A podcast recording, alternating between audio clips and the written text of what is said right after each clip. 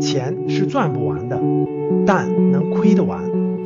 昨天孩子放学回来，说他们要开这个中医课了啊！我听完，哎呦，很震惊呀！小学五年级，现在这个教委已经要求各个班级啊都要开这个中医课了。然后我说谁讲啊？他说语文老师、班主任代讲。哎呦，我说那个有教材了吗？他说还没有。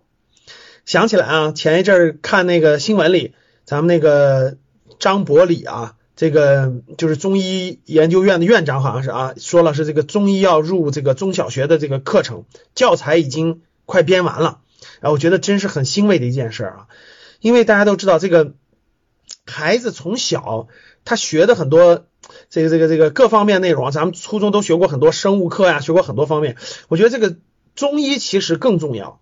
呃，能够入小学五年级的教材啊，能够未来在五年级或初中学一点中医的知识，我觉得非常有帮助。无论是对这个孩子自己，还是对整个家庭，我认为都是有帮助的。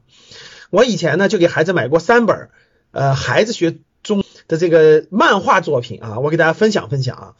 第一本呢就是这个以前买过一本协和医院出的，哎，我觉得非常不错。北京协和医院出的一本《协和医生说》。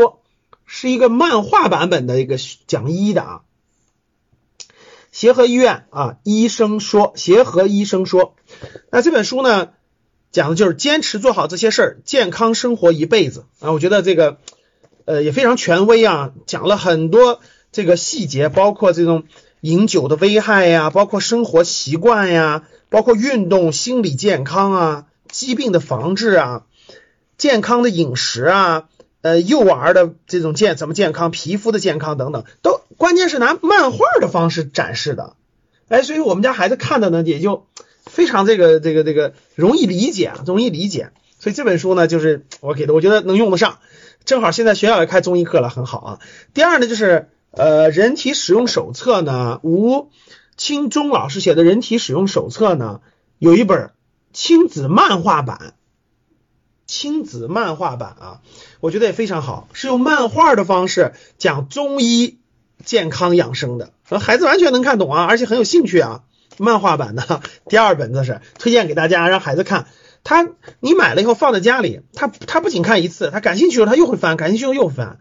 所以我就跟我家孩子说，我说你把这几本书认真研究完了，同学们的这个中医课上你都可以做，你努力争取当中医课代表。第三本书。是一个《本草纲目》的一个儿童绘本版，《本草纲目》的这个儿童绘本版啊，是王秋林著，王秋林著的，叫《本草纲目少儿彩绘版》，少儿彩绘版里面主要是《本草纲目》，大家知道讲了很多中药材，对吧？讲的各种这种李时珍的生平、励志行医，包括《本草纲目》里的一些常我们常用的这个药材的这种图画。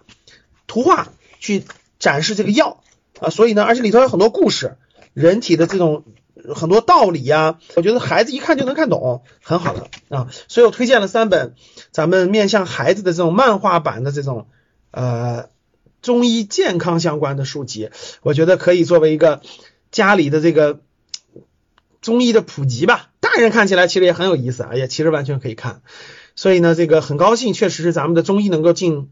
咱们的中小学教材，嗯，我觉得中医博大精深，有很多价值和道理都在里面。